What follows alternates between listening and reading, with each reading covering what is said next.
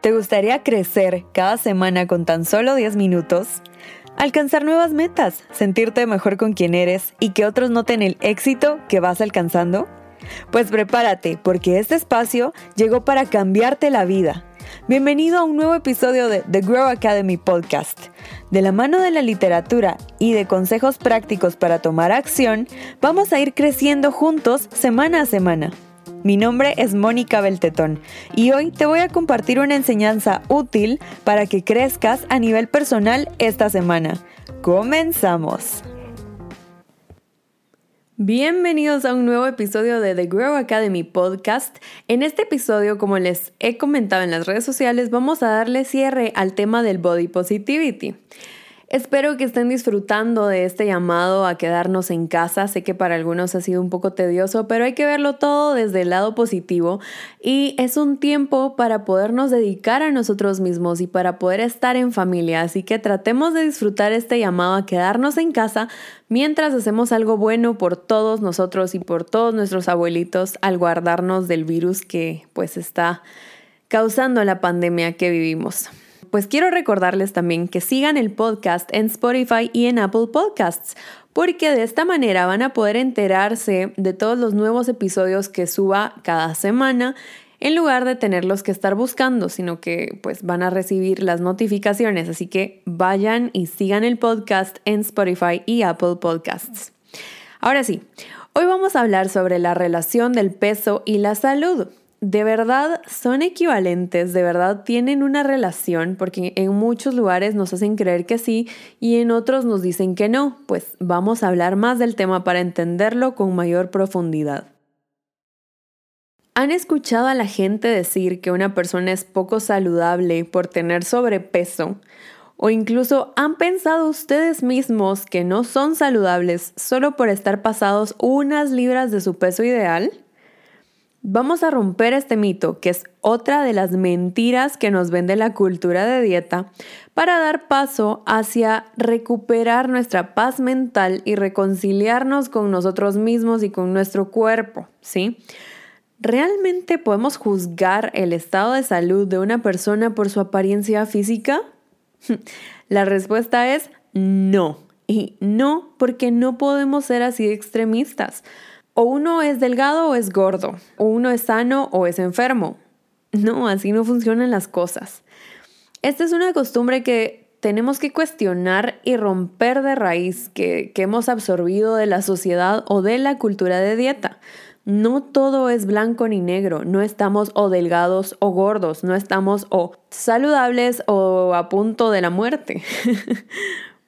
Todo esto comenzó a raíz del famoso BMI, no sé si lo han escuchado, si alguna vez han ido con una nutricionista, que es el Body Mass Index o el índice de masa corporal, que es un indicador con el cual se estimaba qué tan, qué tan sano eras según tu peso y tu estatura. Pero el problema con este indicador es que es muy general, o sea, se basa en números y en cálculos, no en la bioindividualidad de las personas. ¿La qué? A ver, la bioindividualidad dice que cada cuerpo es diferente y aun si evaluamos mi cuerpo con el de mi mamá, cada una tiene su propia genética, cada una tiene su propia complexión. Entonces, no podemos basarnos en un indicador matemático para estimar qué tan sano está mi cuerpo o el de ella. Realmente hay que tomar en cuenta más aspectos como la edad, la genética, el historial médico de la familia de la persona, los hábitos, ¿sí? No podemos juzgar a una persona por los números ni por la teoría. Esto es un grave error. De igual forma, de seguro han visto otros indicadores de peso, como por ejemplo el porcentaje de grasa, el porcentaje de músculo o la edad metabólica. Pues muchas personas ven estos indicadores como algo un poco más acertado que el peso. Y sí, dependiendo de sus metas de salud y de apariencia física, puede que estos indicadores sean más acertados, pero tampoco son una verdad definitiva.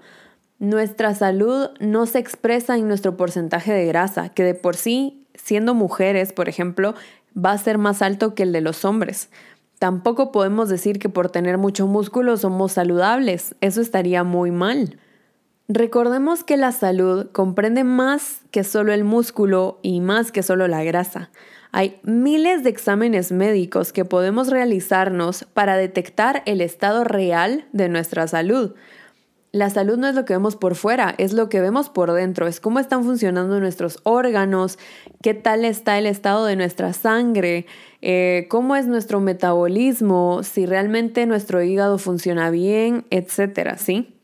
Algunos de estos exámenes importantes, por ejemplo, para detectar cómo está nuestra salud, son los exámenes de lípidos, que suelen partirse en los de colesterol y triglicéridos, exámenes de enzimas específicas, exámenes de nuestra respuesta personal a la glucosa, que nos puede indicar si estamos en una prediabetes o somos diabetes, eh, perdón, si somos diabéticos o si no tenemos riesgo de padecer esto. Exámenes hormonales, por ejemplo, recordemos la importancia de la tiroides. Exámenes de proteínas en sangre, exámenes de vitaminas, esto también es súper importante y así podría darles una lista. Créanlo o no, hay personas delgadas con un mal estado de salud y otras con un poco de libras de más, por así decirlo, que son muy saludables. Tenemos que aprender a ver el cuadro más amplio de la situación para entender este tipo de cosas. Por ejemplo, existen personas que están precondicionadas a acumular más grasa que otras y también a la inversa. No sé si conocen a alguien que come, come, come, pero nunca engorda o al revés, que han visto personas que siempre están haciendo ejercicio, pero tal vez no son delgadas, delgadas. Esto es porque nuestros cuerpos también traen cierta predisposición genética, entonces por mucho que nuestros hábitos sean de una manera, dependemos de nuestros genes. Entonces, como pueden ver, no solo nuestros hábitos nos determinan, sino se determina mucho quiénes somos y cómo nos vemos por la herencia, ¿sí? Ahora, vamos a hacer la distinción, ¿sí? Cómo nos vemos puede estar determinado por herencia, pero cómo estamos de salud sí se relaciona más con el estilo de vida que llevamos y con los hábitos. Por eso no podemos decir que si alguien se ve gordo está mal de salud o si alguien se ve delgado está bien de salud. Tenemos que ver sus hábitos, su estilo de vida y realmente cómo está por dentro. Y eso es algo que a simple vista no podemos ver. Otro ejemplo son las personas que caen en anorexia. Puede que las veamos delgadas, puede que incluso les demos piropos por su imagen, lo cual alimenta este trastorno y ni siquiera estamos conscientes de ello, pero por dentro no están nada saludables podemos ver, voy a decir mujeres porque pasa mucho en las mujeres, aunque también pasa en los hombres, podemos verlas a estas chicas eh, delgadas, pero puede que estén al borde de un colapso. Entonces, no juzguemos un cuerpo y a su salud solo por lo que vemos por fuera. Yo creo que el problema real detrás de todo esto es que aprendimos de la cultura de dieta a demonizar la grasa. La vemos como el enemigo número uno.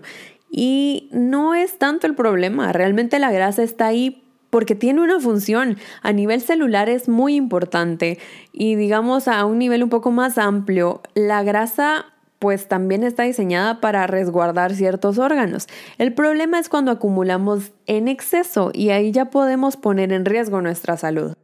Pero quiero que de este episodio nos llevemos que la apariencia no determina la salud de una persona. Entonces, basta de querer estar delgadas para decir que somos saludables. Puede que estemos delgadas porque tenemos, no sé, hábitos extremistas de pasar todo el día haciendo ejercicio, de tomar dietas que son extremistas y realmente no estemos bien de salud.